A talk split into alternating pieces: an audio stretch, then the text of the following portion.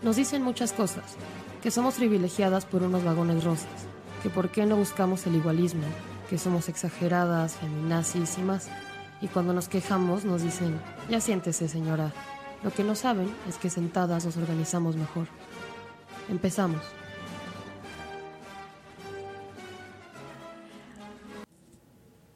Hola, bienvenidos a la transmisión número 2 de Ya Siéntese Señora por Radio Pacheco. Yo soy Alejandra. Yo soy Jimena y queremos agradecerles primero el acercarse a nosotras a ver el programa pasado y toda la respuesta que hemos tenido por redes sociales ha sido muy positiva y pues queremos agradecerles y esperamos que muchas pues, gracias. que sigamos así. Sí, y antes de empezar queremos dar una pequeña efeméride. Hoy se cumplen 64 años del voto femenino en México un 3 de julio de 1955 fue la primera vez que mujeres mexicanas pudieron votar en elecciones para diputados federales y bueno, es uno de los grandes comienzos, grandes logros que tuvo México en el reconocimiento de los derechos de las mujeres. Claro que este, bueno, reconocimiento y voto no se dio solo porque sí, hubo muchos años antes que mujeres estuvieron organizando a través de congresos, protestas, eh, inclusive este, ya habían votado pero en solo en elecciones internas y hasta un día como hoy, pero de 1955, se logró que fuera por eh, en elecciones federales. Sí, y recordar que ningún derecho se nos ha regalado, sino que le hemos luchado y esta lucha feminista no se va a detener y en este momento uno de los grandes objetivos que tenemos es sobre el aborto. Claro, y recordarles a todas nosotras que hay que votar por mujeres que realmente nos representen, que, que pongan en la agenda los temas que nos interesan. Entonces hay que estar muy atentas de quiénes son estas mujeres que eh, pretenden representarnos y si realmente lo hacen. Y bueno, vamos a empezar con las noticias de siempre seleccionamos las noticias que nos parecen más importantes y relevantes.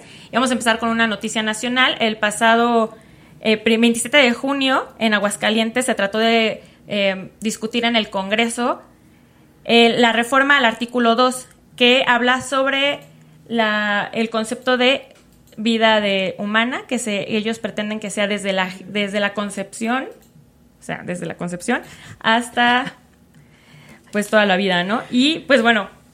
No es la primera vez que se discute este tema en el Congreso de Aguascalientes y es ciertamente problemático el sentido de que estos grupos católicos y de derecha están insistiendo constantemente en meter este, esta reforma al artículo 2 y este pasado jueves eh, este grupo de derecha se propuso que el tema fuera discutido de nueva cuenta y entonces nuestras compañeras feministas de allá de Aguascalientes se reunieron junto con los que se hacen llamar pro vida.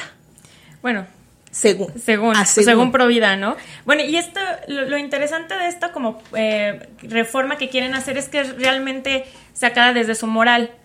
Entonces, de algo religioso, de pensamientos que estamos en un estado laico, ¿no? No deberían de meterse con nuestros cuerpos, con nuestros úteros y con nuestras decisiones. Exacto. Y bueno, Aguascalientes tiene un largo proceso en este tema. Recordemos que el pasado diciembre, Paloma Almezquita, que es del PAN, que ha tenido una larga lista de de hacer este agenda contra, contra ¿Homofóbica? contra las mujeres, todo esto, hizo, hicieron una reforma para cambiar la, el concepto de primera infancia. Ella dijo que la primera infancia, según la UNESCO, era desde la concepción hasta los ocho años. Y cuando eso es mentira, la UNESCO dice que es desde el nacimiento. Obviamente estos conceptos hay que estar muy atentos porque son los que utilizan para que el aborto no sea legal. Porque al cambiar y decir, bueno, es que es un ser humano desde que se concibe. Entonces ellos así se están respaldando para no querer pasar esas leyes. Entonces es un poco hasta filosófico ese asunto, ¿no? Bueno, no es, filosófico. Sí, claro, eh, hay varios antecedentes. Uno de ellos fue la niña en Aguascalientes que no la dejaban abortar porque estos médicos llamaron a su conciencia que no les permitía hacer un aborto y entonces una niña que con una denuncia de violación, no se le permitía el aborto. Entonces, es de, ¿qué está pasando? ¿En qué momento vamos a seguir en esta lucha constante por el reconocimiento de los derechos de la mujer y los derechos de la mujer para decidir? Bueno, y pues obviamente que sus conciencias, no se metan con los cuerpos de las demás. Claro. Eh, aparte, ¿qué daño le están haciendo en este caso, el caso de esta niña, al obligarla a parir el hijo de un violador, ¿no? Entonces, es- eh, creo que eso es pro vida, el concepto que tienen está bastante Es muy falso. Es muy falso. Y bueno, nos vamos a, a la segunda noticia. Esta es una noticia más internacional. Sí, son dos noticias que creemos que se conectan un poco en el sentido de que son dos mujeres que han enfrentado procesos que consideramos ilegales. Uno de ellos es Mariana Gómez en Buenos Aires, que fue detenida y condenada a un año de prisión por el hecho de besarse con su esposa en una estación del metro en Buenos Aires. Entonces, cuando la detuvieron dijeron que fue detenida por una cuestión de resistencia a la autoridad, que golpeó a policías, que se enfrentó fre- para ellos, que hasta le arrancó un mechón de cabello a una policía. Pero en realidad cuando nosotros leímos la noticia, nos dimos cuenta de que ella fue la única a la que se le pidió que dejara de fumar en esta estación y refiriéndose a una cuestión de que era una lesbiana. Claro, están ellas dos en una estación, eh, me parece que estaba lloviendo, había muchas personas, había varias personas fumando, en- existen videos que se ven varias personas fumando, el policía se les acerca a ellas, les pide que no, fuma, que no pueden fumar ahí, ella le responde, bueno, ¿dónde hay carteles donde no puedo fumar? Entonces, él al no tener respuesta y aparte se dirigía a ella como si fuera hombre, ella le dice, oye, no soy hombre, soy mujer. Se lo aclaró varias veces, el tipo se pone violento, obviamente ella responde a la agresión y, se- y utilizan dos policías para someterla y llevársela. Pasa, esto fue en el 2017, apenas esta, eh, la semana pasada se le da este año de, de condena y ella pues dice, ¿cómo es posible que existan pederastas, existan violadores afuera y a mí por fumarme un cigarro Y por besar y a por mi decir que es eh, me resistí a la autoridad me, me den una condena no entonces es cuando realmente se pone en duda si realmente fue un abuso a la autoridad o fue un acto totalmente homofóbico y discriminatorio también. Y bueno la segunda noticia que Tenemos un comentario en YouTube. ah ok ver. ok, ya ve. Eh, Carolina Huerta García nos dice, también mañana a las 12 pm, la Comisión de la Salud discutirá su opinión sobre la iniciativa de la no criminala- criminalización de las mujeres que abortan en Puebla. Ah, ok. Muchas gracias por, Para- por es- anu- para ajá, estar atentas. Estar atentas de esos temas. Y este, y bueno, les, les comentaba que esta noticia muy, muy sonada de esta Carolina Raquete. Ella es alemana, ella este, trabaja, bueno, colabora con la fundación Sea-Watch. Ellos se dedican a salvar inmigrantes y trasladarlos. Es una labor pues muy importante, muy humanitaria. Y ella, bueno, eh, me- tienen su barco, 40 libaneses, llega al, al puerto de Italia, pide entrar, le, se- le niegan el permiso, está varios días hasta que ella se da cuenta que la- estas 40 personas ya están en el colapso total, les dice, ¿saben qué es que tengo que, que- que embarcar, no? Le niegan el permiso, ella dice, pues yo ya no puedo más y se lleva un, un bote. Un No, bote de la policía. Un bote de la policía, la arrestan. En este arresto hubo grupos de personas xeno- eh, xenofóbicas que le empezaron a gritar que era una gitana, que ojalá lo hubieran violado y la llevan a un juicio porque hay una ley este, italiana que dice que ninguna ONG puede embarcar si no tiene permiso y que puede podía este, tener una multa desde 5 mil euros hasta 15 años de prisión. Entonces empezó todo esta, este juicio hacia ella y apenas el día de ayer una jueza, su nombre es, a ver, lo busco porque es importante mencionarlo. Mm.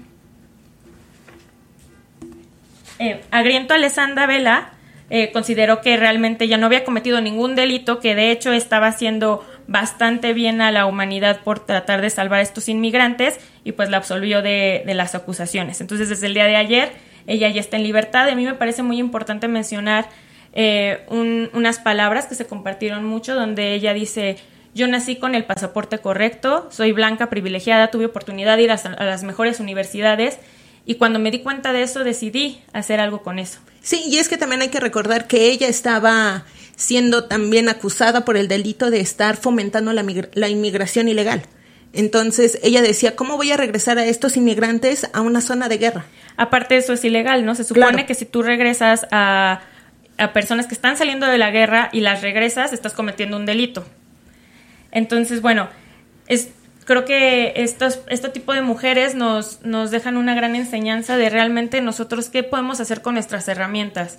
Eh, desgraciadamente vivimos en un mundo que, que al, al vivir en, en, un lugar correcto o en una familia correcta, automáticamente tienes más privilegios que otras personas. Entonces, no está mal tener privilegios, sino la, la, la duda es decir, ¿qué estás haciendo con eso? ¿Estás ayudando realmente o te estás aprovechando, aprovechando de, ellos. ¿no?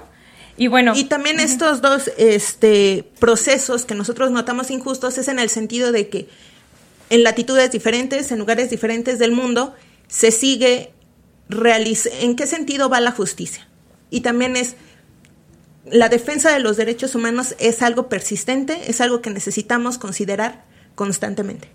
Claro. Entonces son dos temas muy importantes a analizar, a reflexionar.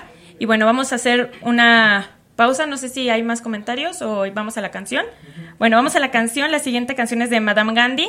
A lo mejor ustedes ya la, ya la han escuchado. Ella fue una corredora que en el maratón del 2015 en Londres decidió como forma de protesta correr durante, bueno, ella estaba menstruando durante este sin alguna toalla, copa, tampón y dejó así este el flujo, el flujo y criticaba mucho de que haya tanta este ¿cómo se dice? Como tanto asco a la, a la menstruación. Entonces ella fue una forma de protesta que hizo. Entonces los dejamos con esta canción de ella que se llama The Future is Female.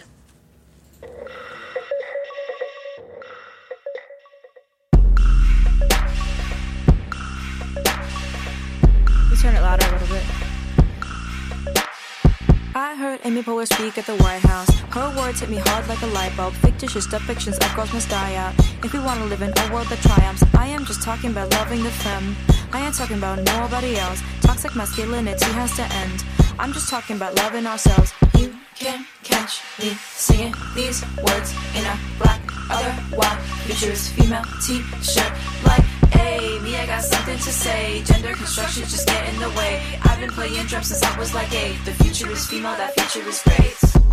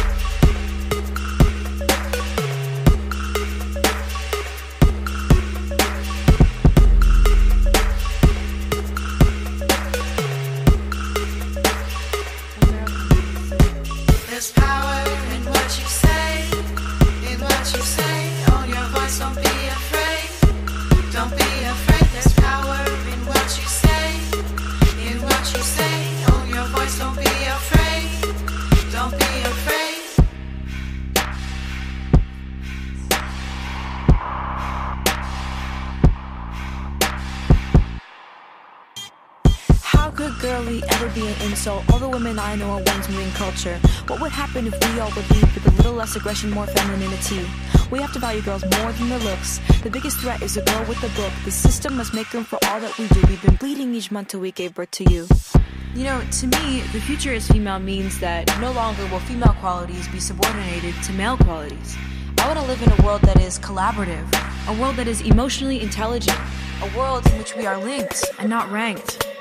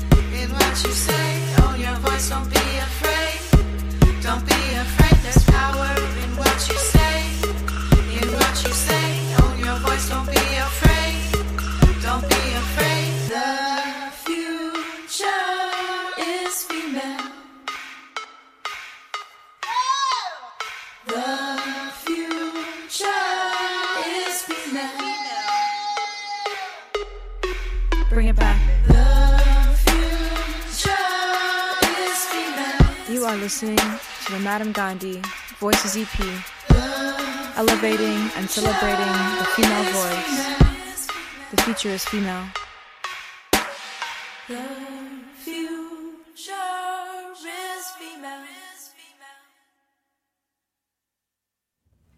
Regresamos allá, siéntese señora, después de escuchar a Madame Gandhi. Y bueno, hablando de mujeres que aportan, mujeres decididas, mujeres con fuerza, mujeres que aportan a la sociedad, estamos muy contentas de tener, de plácemes, de tener a nuestra primera invitada, Carmen Alcázar. Yay.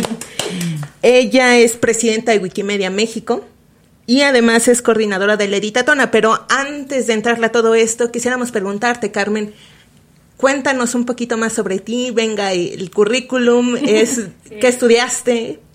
Bueno, pues primero, eh, muchas gracias por la invitación. Me siento muy honrada de, Gracias. de ser la primera entrevistada y, y qué gusto que haya más espacios en donde podamos hablar de las cosas que trabajamos, de toda la lucha que tenemos y que a veces se queda invisibilizada porque pues los espacios los siguen ocupando los varones. Entonces estoy bien contenta. Y bueno, yo soy politóloga de formación, eh, estudié en la Facultad de Ciencias Políticas y Sociales, ya tiene varios años, y desde hace ocho años eh, empecé a participar en Wikipedia, ya en, en el siguiente eh, tramo les contaré muy bien lo que hago, eh, pero al ser Wikipedia un trabajo voluntario, pues eh, hay que tener otro trabajo. Y yo actualmente trabajo en el Centro Cultural Universitario de Tlatelolco, estoy en la producción y logística de eventos, esa es como mi chamba real, o sea, la que sí me pagan, con la que pago eh, las cuentas, y todo lo de Wikipedia es voluntario, entonces es como combinar esas dos cosas. ¿Qué más puedo contarles? Bueno, pues hace también más o menos como ocho años me empecé a, a, a saber feminista, como en este proceso de, de construcción, que, que, si bien no nos llega al mismo tiempo a todas ni, claro. ni, ni, en los mismos espacios, eh, a mí me, me funcionó mucho eh, tomar, estar con charlas y haciendo lecturas y asistí a una escuela de, de, feminismo, bueno, una escuela de verano de derechos de las mujeres, que me ayudó muchísimo y, y bueno, pues esa es como mi media historia, ¿no? Muy bien. Bueno, antes de empezar a hablar más sobre ti, para todas las personas que no saben eh, qué es Wikimedia y qué es Editatona. Bueno, Wikimedia es eh, la fundación propietaria de Wikipedia, propietaria, entre comillas, porque es como el representante, la representante legal de, de, la Wikipedia y otros proyectos, ¿no? Es el más conocido Wikipedia, evidentemente, pero son casi 13 proyectos que se dedican a compendiar el conocimiento de la humanidad, ¿no? De manera libre, gratuita, usando eh, software libre y sin costo, ¿no? Bueno, y sin publicidad, perdón, gratuita y sin costo, lo mismo. Eh, Wikimedia se organiza en capítulos o grupos de usuarios usuarias en distintos países y México se formó como capítulo con el reconocimiento de la fundación en 2011 y desde esa época, bueno, desde ese año hacemos actividades para que más personas lleguen a Wikipedia. Tanto hacer lectura, pero nos enfocamos más en que más personas editen. Eh, eso es Wikimedia. Entonces, Wikimedia México es como una suerte de embajada de la fundación, ¿no? Y Editatona es un proyecto que nació en 2015. Este, eh, bueno, es una larga historia, pero se resume en que la fundación hizo una encuesta para saber qué tipo de personas editaba Wikipedia y se dio cuenta que, pues, quien editaba Wikipedia era un hombre blanco, heterosexual, de de 25 a 32 años, eh, con estudios de licenciatura, y eso prendió focos en varias mujeres que editábamos Wikipedia, ¿no? Que, que a lo mejor, en mi caso, no nos habíamos dado cuenta de que había una disparidad en el, pues sí, en quien editaba. Entonces, en 2014, a finales de 2014, nos empezamos a juntar varias organizaciones, entre ellas SocialTIC eh, y Luchadoras y, e Impetu AC, y, pensamos en hacer algo para pues, darle la vuelta a esto, ¿no? Entonces se nos ocurrió hacer talleres exclusivos para mujeres, como una suerte de un evento separatista en donde las mujeres aprendieran a editar Wikipedia, porque pensábamos en ese momento que las mujeres necesitaban Wikipedia porque no sabían hacerlo. Ya después en el camino nos dimos cuenta que hay más factores ¿no? que, que influyen. Y de ahí derivó que además del taller nos sentáramos a editar. O sea, esto es algo que cotidianamente se hace en todos los países del mundo que se llaman editatones, que es como un hackeo al maratón, o sea, bueno, un hackeo al hackatón, que fue un hackeo del maratón.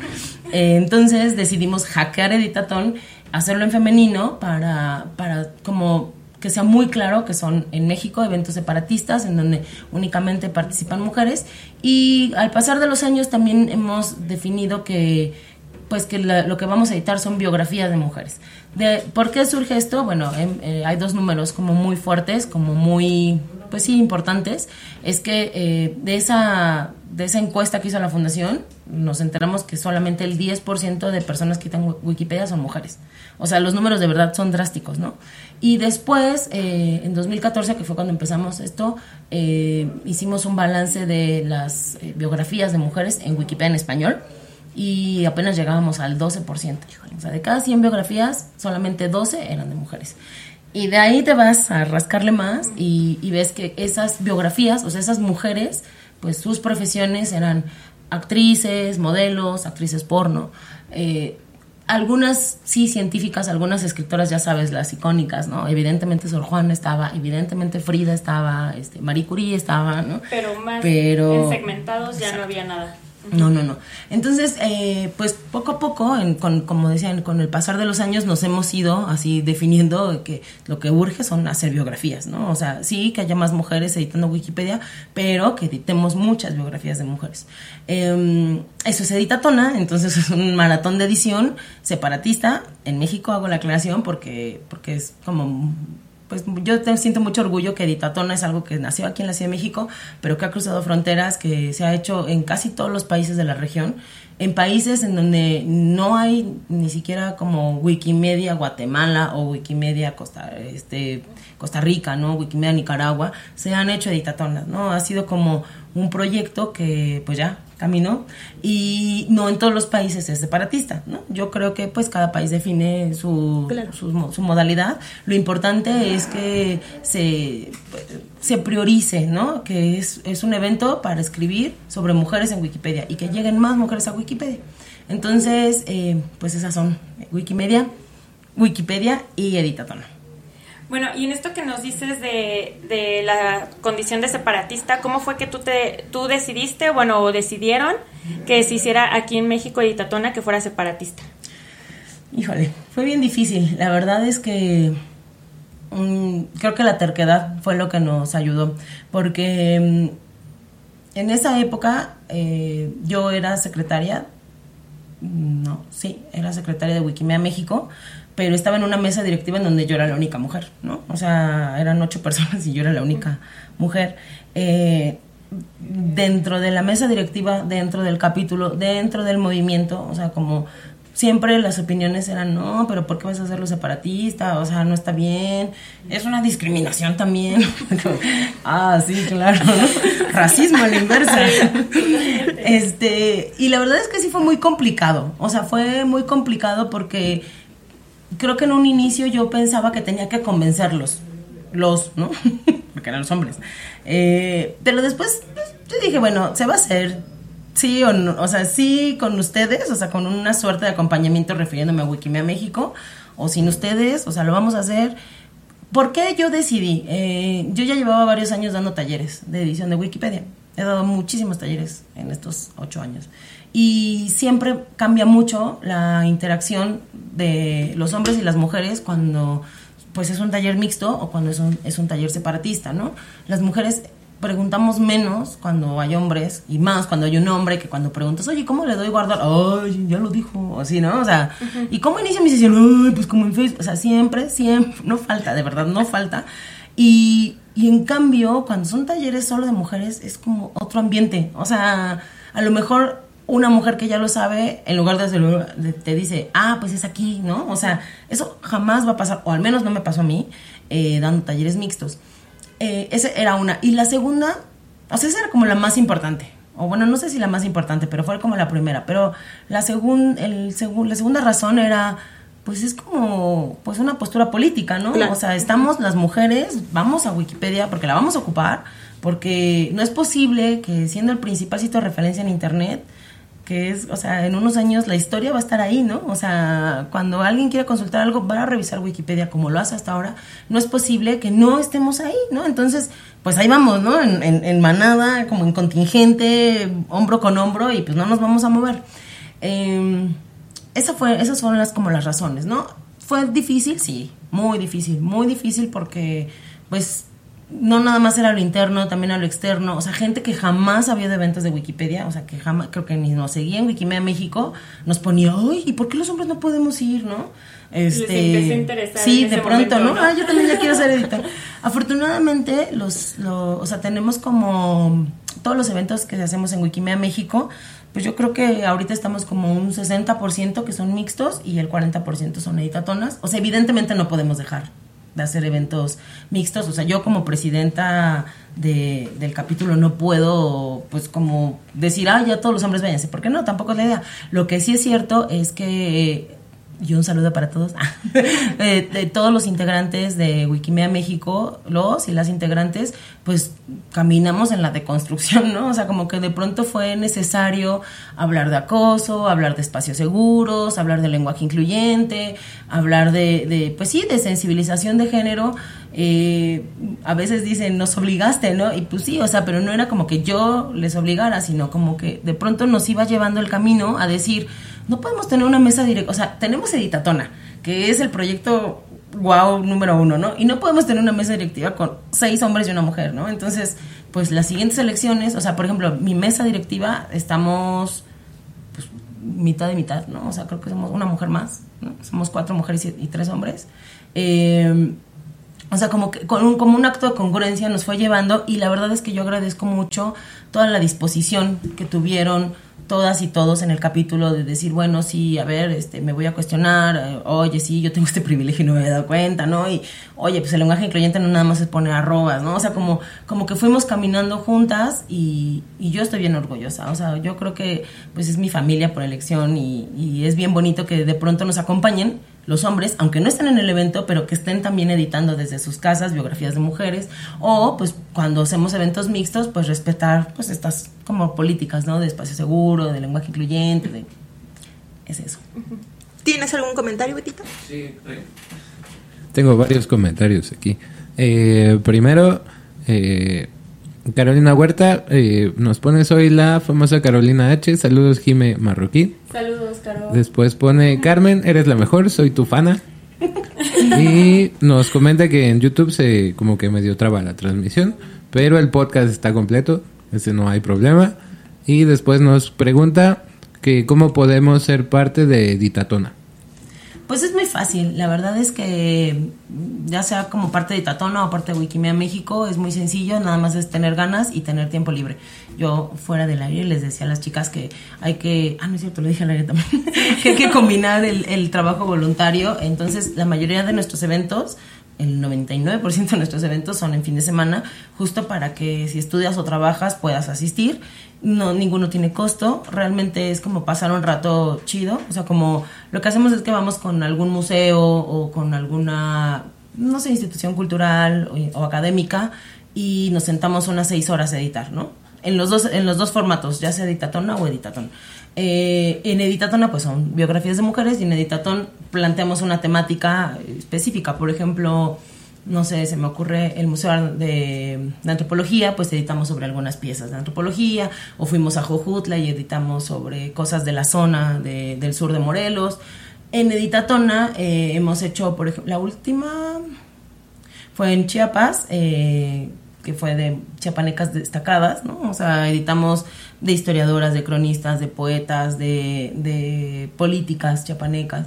Hicimos también justo una pasando la selección, eh, no es cierto, pasando las elecciones, sí hicimos una eh, iniciando la, la legislatura eh, sobre la bancada de mujeres, que pues esta es la primera legislatura en donde hay paridad real, entonces nos pusimos a editar los perfiles de las eh, legisladoras más destacadas eh, porque eso es importante también, como hacer una pequeña aclaración, que todo lo que está escrito en Wikipedia debe de provenir de una fuente primaria, ¿no? Es decir, tu, es- tu estudio o lo que tú estás viendo tiene que estar en otro lado para que lo puedas escribir.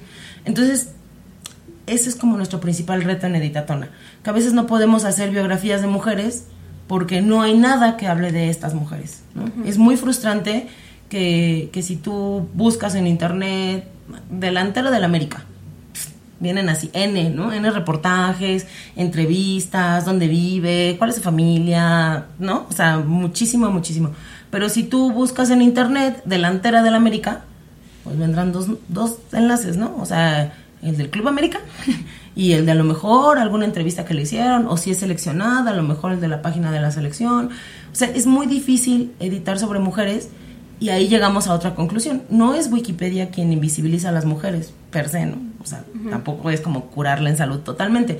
Pero si los medios de comunicación, si la gente que hace investigación no empieza a escribir sobre mujeres, en Wikipedia no tenemos cómo escribir. O sea, estamos amarradas, ¿no? Si no, manos. si no hay fuentes, no hay que escribir. Exactamente. ¿Y de dónde buscan las, dónde- de dónde las obtienen? Pues prácticamente de cualquier lado que usarías en tu tesis. Yo siempre les digo en los talleres, ¿no? O sea, tú usarías en tu tesis ese blog. Bueno, ya tú, ¿no? O sea, pero, pero prácticamente cualquier cosa es una fuente. O sea, me refiero a periódicos, eh, pues de circulación nacional, a revistas especializadas o no. O sea, puedes tomar no sé, una, una revista de espectáculos o una revista de, de noticias políticas. Puedes tomar eh, páginas oficiales de, por ejemplo, de los museos, de las universidades, del Senado, ¿no? O sea, por ejemplo, la página del Senado que tiene una, una semblanza de cada legislador, legisladora, o la de Cámara de Diputados, este, pues ahí también era una fuente más, ¿no? Pero si de pronto, eh, pues nada más tienes esas dos o tres,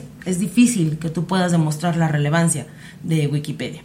Eh, entonces, pues eso nos complica un poco y otra de las cosas que intentamos hacer en Editatona es sensibilizar a los medios, ¿no? Decirle a los medios deportivos, por ejemplo, oigan, también escriban de, de la liga femenil, ¿no? O sea, también escriban de la selección, o sea, ahorita está el mundial femenil y pues estamos viendo más Copa América y Copa Oro, ¿no? O sea, como que pues también hay eso. Eh, pero regresando al punto, cómo pueden ser parte, pues es tan sencillo como seguirnos en nuestras redes sociales. En Twitter estamos como arroba editatona. Ahí ah, publicamos de todas las editatonas, no nada más de las de México. Pero, eh, o bien en Wikimedia-MX, que es también en, en Twitter, y en Facebook estamos como Editatona, como Wikimedia México.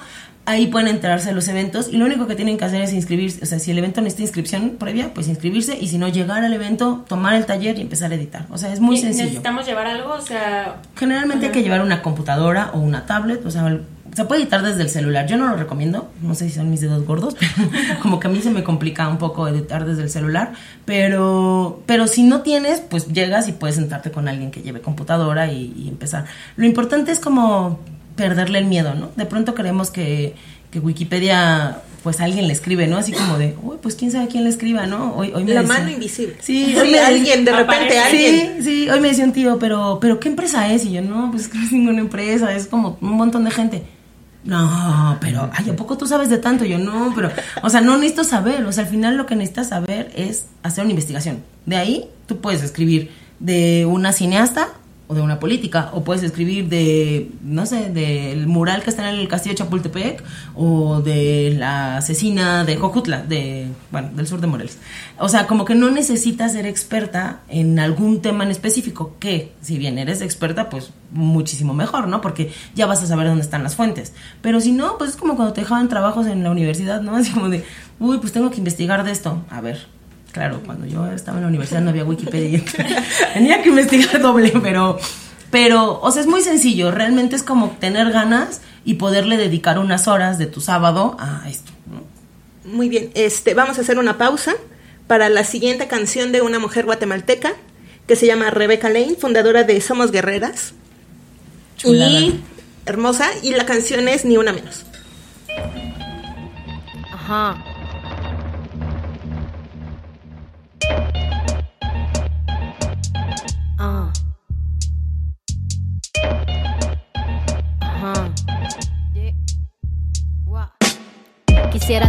Cosas dulces que escribir, pero tengo que decidir y me decido por la rabia. Cinco mujeres hoy han sido asesinadas y a la hora por lo menos 20 mujeres violadas. Eso que solo es un día en Guatemala, multiplícalo y sabrás por qué estamos enojadas. No voy a andar con pinzas para quien no entienda que esto es una emergencia y estamos preparadas. No soy pacifista, no me exijan cosas que no ofrezco. No pedí un pedestal ni lo merezco. Soy como las otras hartas de andar con miedo agresiva porque es la forma en que me defiendo. No tengo privilegio que proteja este cuerpo en la calle. Creen que soy un blanco perfecto, pero soy negra como mi bandera y valiente en nombre mío y en el de todas mis bisabuelas. La curandera que murió de tantos golpes porque el hombre que la amaba realmente la odiaba. La otra que fue abandonada con un hijo y cuando se enfermó tuvo que mandarle un hospicio. Esto va por mí porque a los 15 años me atravesó la cara un golpe desde su mano. Porque ningún humano se hizo presente el día que un delincuente me dejó el pezón marcado. Esto va por la niña de 9 años obligada a un embarazo porque la violó su hermano. Una niña sin derechos porque el clero considera que el aborto es peor que lo que le han hecho. Me remito a los hechos, no voy a explicarle con dibujos a ningún macho de esos que creen que con su intelectualidad nos van a venir a educar sentados en sus privilegios. No tengo privilegio que proteja este cuerpo en la calle, creen que soy un blanco perfecto, pero soy negra como mi bandera y valiente en nombre mío y en el de todas mis bisabuelas. Cuéntanos bien, en las calles somos miles desde México hasta Chile y en el planeta entero. En pie de lucha porque vivas nos queremos, no tenemos miedo, no queremos a ni una menos. Díganme loca, histérica y exagerada, pero hoy canto en nombre mío y el de todas mis hermanas. No nos acusen de violentas, esto es autodefensa, estamos en resistencia, ya no somos indefensas. No. Ah pero soy negra como mi bandera y valiente en nombre mío y en el de todas mis bisabuelas. Bueno, ya regresamos aquí a Ya Siéntese Señora. Seguimos con Carmen, que nos explicaba en el segmento pasado todo lo que es eh, Wikimedia, Editatona, los procesos que han pasado para llegar a estos, este, a hacer estos proyectos. Y bueno, nos llega una, una pregunta de Twitter de esta Irene Soria, que nos pareció muy buena ponerla al aire. Y bueno, que te pregunta de cuál es, qué es lo difícil y cansado de, de explicarle a los hombres de la importancia de tener espacios para mujeres, sobre todo en la tecnología. Sí, pues Arenita, muchos besos. es otra mujer bien importante justo para la tecnología. Es, es una chica que trabaja desde hace muchos años software libre, que, que ahora es la presidenta de Creative Commons México, que es una chulada también. Y pues ella también sabe lo, lo complicado que es, ¿no? Eh, los hombres se sienten agraviados, ¿no? De, Yo siento que es como un poco de miedo, o sea, porque, porque siempre han tenido como eh, todo, ¿no? Así como de, ah, sí, pues la tecnología, yo, a manejar, yo, las máquinas, yo, ¿no? Y, y pues es bien complejo como que poner en riesgo esos privilegios que tienen. Y entonces yo creo que por eso se, intentan aferrar, ¿no? Y pasan desde, desde los hombres que son tus amigos y que te bromean, ¿no? O sea, es como de, ay, no, pero ¿cómo no vas a invitar hombres, no? ¿O cómo no? Y, si llega uno, ¿a poco le vas a negar el...? Bueno, a mí me dijeron hasta, el, estás en un recinto este, público, tienes que aceptarlos, ¿no? Así, como, o sea, ¿en dónde firmé o qué, no? Eh, y pasa, o sea, desde eso hasta, hasta la burla real, ¿no? O sea, Edita Tonal le cambiaron de nombre mil veces, o sea, como que de burla, ya sabes, como de amigos, ¿no? No es cierto, ¿no? O sea, la burla también es violencia. Eh, y es bien complicado, pero por eso yo les decía hace rato, pues es de la ferre, o sea, no hay más. O sea, en el momento en que la terquedad es más grande, se logran las cosas. O sea, es, es muy complejo. Yo me acuerdo ahora que, que lo, leía, este, bueno, que leías el tweet, me acuerdo mucho de la segunda editatona, la hicimos en la Biblioteca Vasconcelos, eh, en un, en, abajo de la ballena, o sea, en, el, en ese uh -huh. espacio que es así súper público, pues, y teníamos un rotafolio con post-its para que entre nosotras pegáramos como cómo visualizas un internet feminista, ¿no? O sea, como pues porque Editatona se ha convertido en no solo editar, ¿no? O sea, aprendemos también de otras cosas. En algún momento terminamos enseñándole unas a las otras sobre redes sociales, ¿no? Este, o cómo editar fotos, este, pues con algunas herramientas. Entonces, como que teníamos es- ese rotafolio y pues íbamos poniendo cosas, ¿no? Pues más seguro, una internet, este, feminista, una internet, eh, que, que no te censure las fotos de pezones si eres mujer, ¿no? O sea, ¿no? O sea, como ese tipo de cosas y de pronto pasaron, bueno, de pronto como que estábamos revisando los post-its y habían puesto un, un post-it, alguien, pónganse a calentar tortillas, ¿no? O sea, eran dos chavitos que pasaron que se les hizo fácil, porque es eso, ¿no? O sea, es la audacia de los hombres de decir, ah, sí, chingón, se le ve". o sea, no, no, no. Es complicado, la verdad es que los, las, yo creo que las tres o cuatro primeras editatonas sí sufrimos, o sea, sufrimos mucho de, pues de estas burlas, de estos comentarios, de estos insultos. En, justo en esa también hubo un taller que nos dio la Comisión de Derechos Humanos de, del Distrito Federal en ese entonces y, y la comisión sí no podía no, no aceptar hombres, ¿no? O sea, entonces como que hicimos la separación de un día talleres y al día siguiente la editatona para que no tuviéramos que tener hombres en la editatona. Pero los hombres que llegaron al taller de la, de la comisión de verdad eran a insultar, o sea, era a hacer preguntas súper incómodas, a hacer preguntas groseras, a interrumpirnos, ¿no? O sea, estaba hablando la facilitadora y le interrumpían. Y en algún momento uno de los chicos de Wikimedia México que estaba tomando, ayudándonos a tomar fotos para después subirlas, este, le dijo a, a uno de los chavos así como, ya bájale, ¿no? Y pues se le fue a los golpes, o sea, no le pegó porque pues alcanzó a quitar, llegaron los policías y tal. Pero o sea, ese es el nivel de violencia por hacer un evento de editar Wikipedia entre mujeres. O sea, es como, neta, o sea, neta te afecta tanto que, que estemos llegando a estos espacios que te puedes convertir así en no sé, en un golpeador, ¿no? Este, entonces es como complicado. Y sí, es, es complicado. Yo ya no les explico, la verdad, perdón Irene. O sea, yo sé que, que como que de pronto pues es cansado explicarles. Yo ya no, yo ya me di cuenta que no estudié pedagogía, no estoy obligada a explicar. Cuando siento que son preguntas en buena lid y, y son hombres que estimo y que, y que sí puedo como compartir su proceso de construcción, sí, recomiendo lecturitas y ya, ¿no? Pero eso de sentarme a explicar en Twitter a alguien que me exige, perdón, pero... ¿cómo, estarnos educando. No, o sea, yo simplemente le digo, pues consulta Wikipedia. O sea, ahí está, ¿no?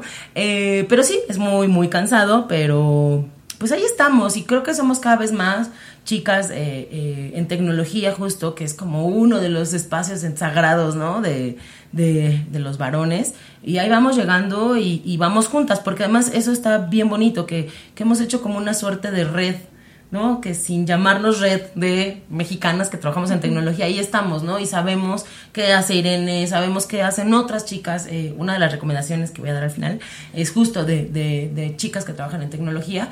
Eh, y ahí estamos, ¿no? Haciendo este, esta suerte de acompañamiento y, y, pues una suerte de manada también, ¿no? Sí, nos enteramos que te ganaste un premio hace muy poquito el Frida. Sí. Cuéntanos un poquito sobre ese. Pues, pues lo ganó Editatona. no lo gané yo. Este, pero sí, fue, fue hermoso. Sí, fue, fue pues increíble porque eh, Frida eh, es eh, un premio que dan varias organizaciones, la CNIC y el gobierno de Canadá, para proyectos que reducen desigualdades, ¿no? En general. Y tienen una categoría que es para proyectos que reducen eh, brecha de género y pues se nos hizo fácil participar, o sea, ingresar, eh, aplicar en la convocatoria y pues nos enteramos que eran así más de 400 proyectos en toda la región, en toda América Latina que habían... Yo la verdad lo, daba por no ganado, ¿no? O sea, yo dije, o sea, güey, son 400 proyectos. pues, aparte de Itatón, bueno, sí ya llevaba dos años, ya habíamos, o sea, ya habíamos hecho varias Itatonas en varios países, pero pues ya sabes, ¿no? Así como que pues, la, la poca confianza que de pronto tenemos y cuando pasamos la semi, o sea, la primer, el primer filtro, yo estaba que no me la creía, o sea, yo para mí eso ya era como el, bueno, ya ganamos, ¿no? O sea, ya pasamos, porque quedamos creo que nada más 20, o sea, ya pasamos ese primer filtro. Y, y pues después ya cuando nos, nos avisaron, pues fue así súper afortunado. Lo que hicimos con, con ese dinero, porque aparte era dinero, pues fue comprar algunas computadoras, mandar a hacer unas playeras para para la editatona, ¿no? O sea, para cuando, ¿qué pasa cuando una chica no tiene computadora? Porque la computadora es de la familia y pues se asume que es del varón de la familia, pues como cuando va a la editatona con qué va a editar, bueno, pues que siempre haya ahí un, stock de computadoras para que puedan hacerlo. Y pues recibimos también pues el reconocimiento. Eh, ese mismo año, que fue el año pasado, estuvo bien chido porque también nos dieron la medalla Omecihuat, que da el Instituto de las Mujeres de la Ciudad de México, igual, ¿no? Por, por reducir la, la brecha de género en tecnología. Entonces fue como un año ganador y, y la verdad es que estábamos muy contentas. Bueno, en esto que mencionas de, de la editatona, de todas estas que han hecho, ¿cuál ha sido como tu favorita? Si tu tema que dijiste, este me gustó demasiado, me dejó demasiado. Uy, voy a decir tres. Ay.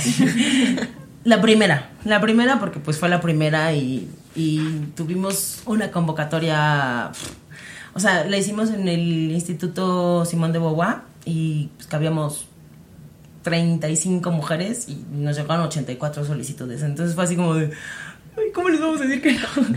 Este, esa para mí, pese a que no fue tan fructífera, fue como de mucha, mucho aprendizaje, ¿no? O sea, yo aprendí varias cosas. eh, la primera es que mm, es mejor tener como una lista de artículos como muy definidos, no temas generales. Es mejor que si van a trabajar más personas en un artículo sean dos nomás, porque si no se vuelve un círculo de debate. Y eso, ¿no? También eh, como como que aprendí que cuando juntas feministas y las pones a hablar sobre feminismo para hacerlo en Wikipedia, tienes que contemplar que se van a aventar seis horas de debate para llegar a un punto y entonces ya después no van a tener tiempo de editar. O sea, como que aprendimos muchas cosas, pero además fue como, no sé, yo me sentía así como si fuera mi graduación, de wow, ya lo logramos, la primera, tan, tan buen recibimiento que tuvo, me gustó mucho. Eh, y después hay, hay otra que, pues, si bien es triste porque fue una editatona que hicimos, no fue pública, o sea, fue como más bien con mujeres defensoras de derechos humanos y, y activistas eh, para reducir la violencia. E- editamos el artículo de feminicidio en México. Eh, fue muy fuerte, todavía no lo acabamos de hecho, pero, pero fue muy importante tener ahí a tantas eh, mujeres tan importantes en, en esta lucha y, y también como pues como sentarnos a hacerlo, ¿no? O sea, porque había, ya sabes, el de las muertas de Juárez, ¿no? De que después le cambiamos el nombre a feminicidios en Ciudad Juárez, ¿no? Luego había otro de feminicidio en el Estado de México y ya. O sea, pero parecía que en el resto del país no había, ¿no? Entonces fue muy fuerte, fue muy complicado. Eh, también fue chistoso, no, no chistoso, pero como curioso no hacerlo público. O sea, como, como había defensoras, pues también teníamos que cuidar como su integridad, ¿no? Y no nos iba a pasar lo de las tortillas de los muchachitos estos, ¿no? Entonces fue como, también eso fue muy, muy extraño porque todos los eventos de Wikimedia México, pues nada, pasamos tuiteando y así compartiendo en, en las demás redes como para que más gente llegue. Entonces eso era como muy secreto, así como de, y ya le pasamos la dirección y ya no sé qué, ¿no? Eh, y bueno, le falta mucho trabajo a ese artículo. Si pueden y tienen información, por favor vayan a él y edítenlo. Pero, pero creo que quedó como un buen, pues un buen comienzo, ¿no? Al menos está ahí la entrada. Y yo creo que la primera que salimos de la Ciudad de México, o sea, hubo una en Aguascalientes, eh, pero la primera que, que salimos como de aquí, de la Ciudad de México, y fuimos a, fue en Guadalajara, y la verdad es que me gustó mucho por eso, porque era también como la segunda graduación de, oh, y ahora salimos de la ciudad, ¿no? Ahora ya hemos hecho, eh, hicimos otra en Jalisco, hicimos en Ciudad Juárez, hicimos en Chihuahua, eh, hicimos en Chiapas, eh, posiblemente antes de que acabe este año, no, posiblemente seguro, va a haber en Oaxaca y va a haber otra en Chiapas, o sea, como que ya hemos, em, tratamos de, pues, de ir a más ciudades, ¿no? Pero, pero como que esas tres para mí son así como muy simbólicas. Bueno, y si, eh, como como nos comentabas, que era más bien voluntario, si queremos como apoyar a este proyecto monetariamente, de alguna manera, ¿lo podemos hacer? ¿De qué manera? Sí, eh, hay una en, en Wikipedia, hay un apartado que dice quiero donar y ahí pueden donar. A, a veces hay un banner que seguramente les ha parecido y que es medio estorboso. Perdón, no lo mandé yo. Pero es como, danos dinero, ¿no? Es, eh, es complicado de pronto, este, porque salen notas, ¿no? Ah, Wikipedia va a morir porque no tiene dinero. No, o sea, todo bien, pues, ¿no? O sea, nu- nunca, nunca está de más que si a alguien le sobran ahí 100 pesitos, ¿no? 30 pesos, cualquier can- no es cualquier cantidad porque creo que es como en dólares, entonces creo que el mínimo son 20 pesos a veces. Eh, si le sobra, pues está bueno eh, que, que lo donen, ¿no? O sea, yo, yo cada vez tengo más conocidos y conocidas que me dicen, ah, yo doné a Wikipedia, Ah, qué chido, ¿no? Y está muy bien, pero la verdad es que yo creo que que lo más importante es que editen, ¿no? O sea, el dinero nunca está de más, pero creo que hace más falta manos que estén editando sobre biografías de mujeres, pero también sobre otras cosas, ¿no? O sea, sobre, sobre series, sobre cosas que han pasado en México, sobre este colonias, ¿no? O sea, como que ahí va, o sea, ahí va Wikipedia, nunca vamos a lograr eh, alcanzar inmediatamente a la edición en inglés, que ya va por los 5 millones de artículos, en español superamos el millón y medio hace tres meses, ¿no? O sea, entonces como que siento que hace más falta gente que se siente editar, que le pierde el miedo, porque es como muy sencillo, no se va a romper, no se va a borrar, o sea, siempre hay manera de, revertir y regresar a como estaba. Y, pues eso, ¿no? Que si tienen un sábado se lo puedan dedicar a Wikipedia. Y este, nos comentabas que piensas hacer una editatona en, en Chiapas y en Oaxaca, pero ¿hay algo aquí que podamos participar en la Ciudad de México? ¿Qué sí, sigue? Sí, todavía no tenemos fechas porque en, nosotras en, al, a la mitad del año tenemos que hacer reportes, entonces como que julio no siempre los, los, los cerramos como para esto, ¿no? Entonces, eh, pero yo creo que hacia agosto seguramente ya va, va a empezar a, otra vez a, a, a, ver eventos, ¿no? Entonces, pues en nuestras redes, ¿no? O sea, ahorita, ahorita si me dices, ¿cuál es la siguiente tatona? Pues seguro es en Oaxaca, pero todavía no sé las fechas, ¿no? Entonces, más bien en nuestras redes sociales, eh, pues ahí van a estar saliendo. Muy bien. Y bueno, en estas editatonas eh, es sobre lo que nos dices de las temáticas. Uh -huh. Entonces, todavía no saben ahorita cuál va a ser la, la temática en Oaxaca. ¿O solamente... Seguramente va a ser de, de mujeres oaxaqueñas. Ok. Seguro. Uh -huh. Y también si quieren hacer una editatona, está súper bueno. O sea, como que nos pueden contactar y a lo mejor me dices, oye, yo trabajo en el, no sé, en el Instituto de Geografía. ¿Por qué no hacemos una editatona de mujeres que han participado en la geografía? Ah, pues adelante. O sea, nosotras le súper entramos. Realmente pues va a ser muy difícil que, que acabemos, ¿no? O sea, porque uh -huh. faltan muchísimas mujeres, muchísimas mujeres. Hemos estado haciendo ahora perfiles de, de futbolistas justo por, por, por, el Mundial, pero faltan de otros deportes, faltan eh, más científicas, faltan más políticas, ¿no? O sea, los, los números son así como de, no, no es posible, escritoras y, y, muchas mujeres contemporáneas, ¿no? Porque, bueno, de las dos, pero también faltan muchas mujeres, por ejemplo, yo pienso en escritoras contemporáneas, hay pocas, ¿no? Hay, sí. hay, hay pocas biografías. Bueno, entonces ahorita vamos a terminar este segmento y vamos con la siguiente canción que es este... Ah, ah hay un comentario. Ah, comentario. eh, Carolina Huerta nos pone aquí, ay, qué triste que hasta en internet somos invisibles, chales. Mm. Luego Luis Ramírez nos pone, esta rola está brutal, la pasada. y pone Carmen Roquea. Luego Carolina nos pone un internet donde no se rolen los packs. Y después pone, me encanta tu modestia, Carmen, gracias por tu labor. gracias, muchas gracias. Entonces vamos con la última canción del día de hoy, que es de una banda que se llama The Slits. Ellas se formaron en el 76 y este, la canción se llama Typical Girls.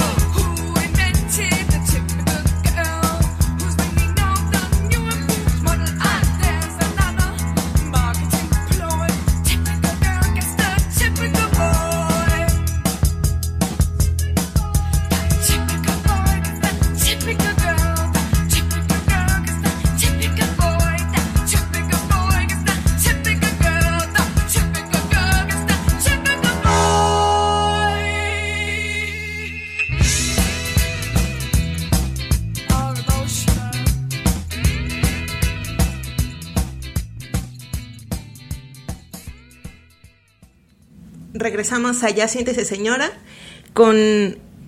es- acabamos de escuchar a Slits y vamos a seguir en este último segmento con las recomendaciones. Y quisiéramos, Carmen, que nos recomendaras alguna recomendación de un libro, una película, un Lo grupo, lo que sea. Pues yo estaba pensando cuando me dijeron, y, y no quiero recomendar libros, este, es que se me hace muy injusto recomendar algunos y otros no, y todos son buenos. Yo más bien como que estuve pensando en, en tres proyectos. Me dijeron uno, ya sé. No, no, no, no hay No sigo las reglas. Bueno, el primero se llama La Chinampa. Eh, la Chinampa es un hacker space que está en Tláhuac. Y yo creo que las morras que lo están haciendo posible, pues están peleando contra dos cosas bien importantes, ¿no? Una, pues sí, es justo como más mujeres en los espacios de tecnología. Y, y la segunda es por, pues, por la descentralización de cosas, ¿no? O sea, porque todo pasa en la Cuauhtémoc, ¿no? O sea, todos los cursos, los talleres, las películas, los, o sea, todo es en, en la Roma, en la Condesa, en el Zócalo, en, algún, no sé, en Narvarte a lo mejor, pero hay pocas cosas hacia, hacia las orillas de, de la Ciudad de México. Entonces, son morras bien rifadas y, pues un saludo, chicas. Está, está bien chido su proyecto, pues es un espacio donde hay talleres, donde hay... eh, prestan el espacio para cualquier evento que quieras hacer que tenga que ver con tecnología y mujeres. Y está bien chido, está cerca de- del metro Tláhuac eh, está, está- relativamente cerca como a 10 minutos del metro Tláhuac y está bien chido como apoyarlo. Y los otros dos proyectos que igual no son como de colectivas de mujeres pero que yo siento que también está chido hacer esta difusión eh, son proyectos como más eh, ¿qué será? artesanales. Bueno el primero eh, lo, lo pueden encontrar en, en Instagram como Bordo Palabras. Eh, es una morra que yo admiro mucho y que hace unos bordados increíbles y que yo iba a traer mi playera que me bordó, pero estaba sucia y, no me acordé de, lavarla a tiempo, pero hace unas cosas preciosas, hace playeras, hace aretes, hace pines, hace este, los aritos con bordados súper, súper hermosos. Véanla. Ay, sí, yo, síganla, síganla en Twitter y encárguenle cosas. La verdad es que está bien chido todo lo que hace. Esta Bulpes me, me encanta todo, ¿no? Entonces, bueno, pues ese es el, el primero. Y el otro, que también es otra, otra morra, otra eh, conocida amiga por ahí, que hace, se llama Isobel y las flores, y ella lo que hace es joyería con... eh, no sé cómo sea, cómo sea, como que encapsula flores y plantitas.